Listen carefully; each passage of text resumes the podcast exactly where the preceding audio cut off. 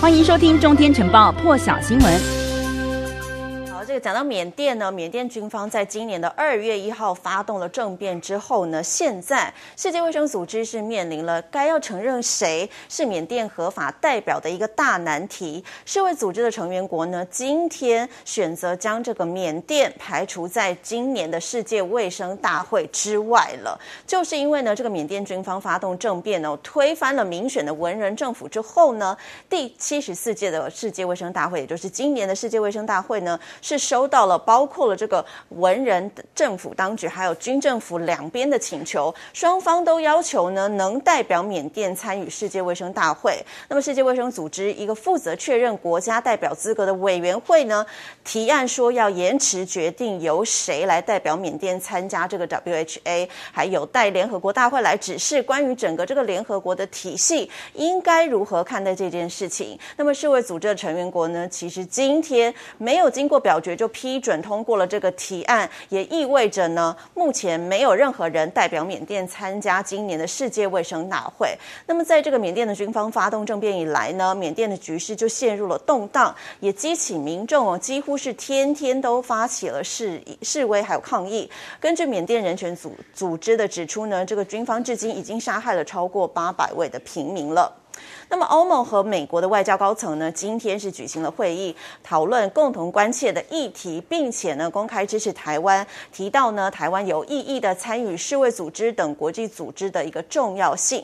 欧盟的对外事务部秘书长呢，沙尼诺今天跟这个美国的副国务卿雪曼举行会谈，针对六月十五号将要进行的这个欧盟还有美国峰会呢，双方是重申将会在外交政策还有安全的议题上头来合作。此外呢，他们双双方也讨论到了一系列的外交政策议题，并举行关于大陆议题的首次高阶会议。双方是强调说呢，欧盟跟这个美国和大陆的关系呢是多方面的，是合作也是体制的。竞争者。那么在会后的新闻稿当中也指出说，这个欧盟和美国双方呢提及台湾有意义的参与世卫组织，还有世界卫生大会等国际组织的一个重要性。另外包括了新疆人权啦，还有香港的自治权等等的议题，还有南海情是等等这些区域安全的议题，双方也都进一步的交换了意见。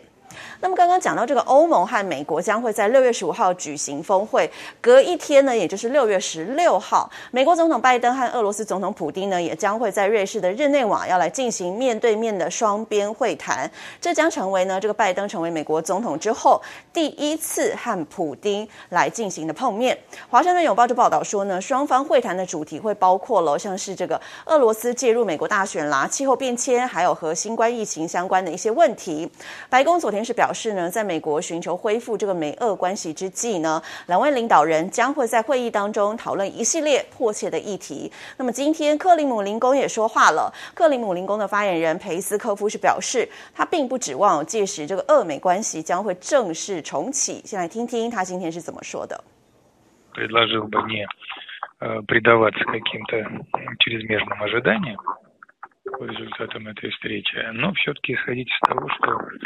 конкретном прикладном плане это очень важное событие.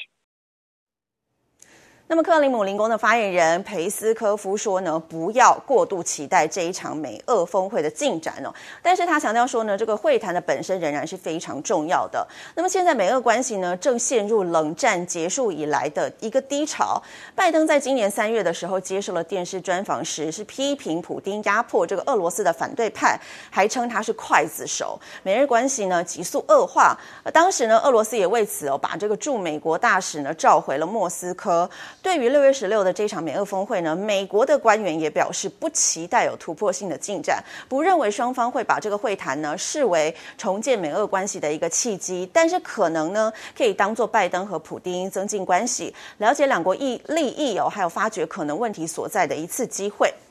讲到美国，美国加州的这个圣荷西有一处铁路机械工厂呢，今天发生了一起枪击事件。警方是表示呢，有一名这个交通局的员工，他开枪击毙了八个人之后呢，是当场的举枪自强，而且现场就身亡了。另外还有多人受伤。这这一起事件是发生在当地时间的早上六点半左右，地点呢是这个圣塔克拉拉谷交通局辖下的一个轻轨机场。这个机场对面呢就是这个圣荷西的机场。哦。那么警方表示呢，死伤者有很多都是这个工厂里头的职员，枪手叫做卡西迪，他是这个交通管理局里头的职员。那么当局透露说呢，这个卡西迪的住处凌晨是被焚毁。另外有专家在这个枪击现场呢，发现了至少一枚的炸弹。根据 NBC 电视台的报道呢，这个枪手卡西迪年约大约五十岁左右，放火烧掉了自己的住处之后呢，就开车前往这个轻铁机场来行凶。那么有一名逃过一劫的员工家属就向媒体透露说，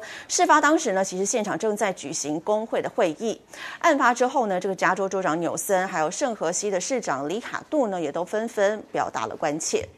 其他国际焦点要来关注到的是这个疫苗的话题哦。美国政府呢今天公布了一项研究显示，在今年的一月到四月之间呢，完整接种完疫苗的民众当中，大约只有百分之零点零一染疫。这也证明了疫苗的高度保护力。但是这个报告当中也指出，尽管美国 FDA 核准的疫苗是非常有效，但仍然会出现突破性的病例。在这些突破性的病例当中呢，女性就占了百分之六十三，相当于有六千四百多例。患者的年龄中位数呢是五十八岁。此外，无症状的患者呢也占了突破性病例当中的百分之二十七。德国也公布了一项最新的数据，显示当地的这个新冠病毒感染率呢，从去年十月以来首次降到了每十万人五十人以下。卫生部长史巴恩是表示，如果这个当地疫情持续走缓的话呢，德国将可以度过一个平静的夏天。其实和这个英国、美国来相比哦，德国这个疫苗接种时间呢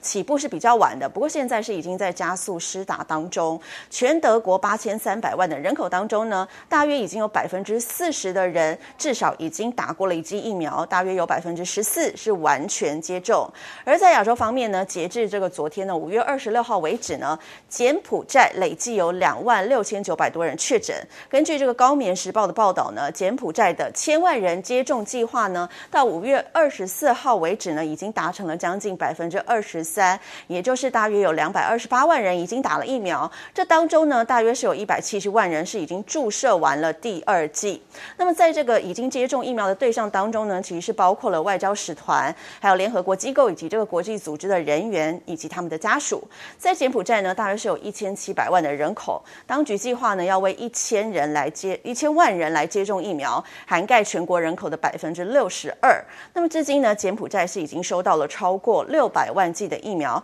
包含由大陆援助的一百七十万剂国药疫苗，还有透过这个 COVAX 获得的三十二万四千剂 AZ 疫苗，另外还有从大陆自己采购的四百万剂科兴疫苗。而在菲律宾呢，也从三月一号开始就展开了他们的疫苗接种计划，到这个月底呢就要届满三个月了。至今菲律宾呢已经收到了有五百五十万剂的大陆科兴疫苗，还有两百五十九万剂的 AZ 疫苗，其他还包括了十九万剂的辉瑞，还有三万剂的俄罗斯国产疫苗。菲律宾的卫生部长是表示呢，在这个马尼拉都会区已经有百分之九十七的第一线医护人员接种完了疫苗。菲律宾全国呢则是有百分之八十五负责抗疫的医护已经至少注射了一剂。那么菲律宾的人口呢，大约是有一亿一千万人哦，所以这项数据呢，也意味着大约是有百分之四的菲律宾人是已经至少接种了一剂的疫苗。那么你想知道最到位的国际时事分析、最精准的国际趋势解读，请立刻订阅全球大视野频道，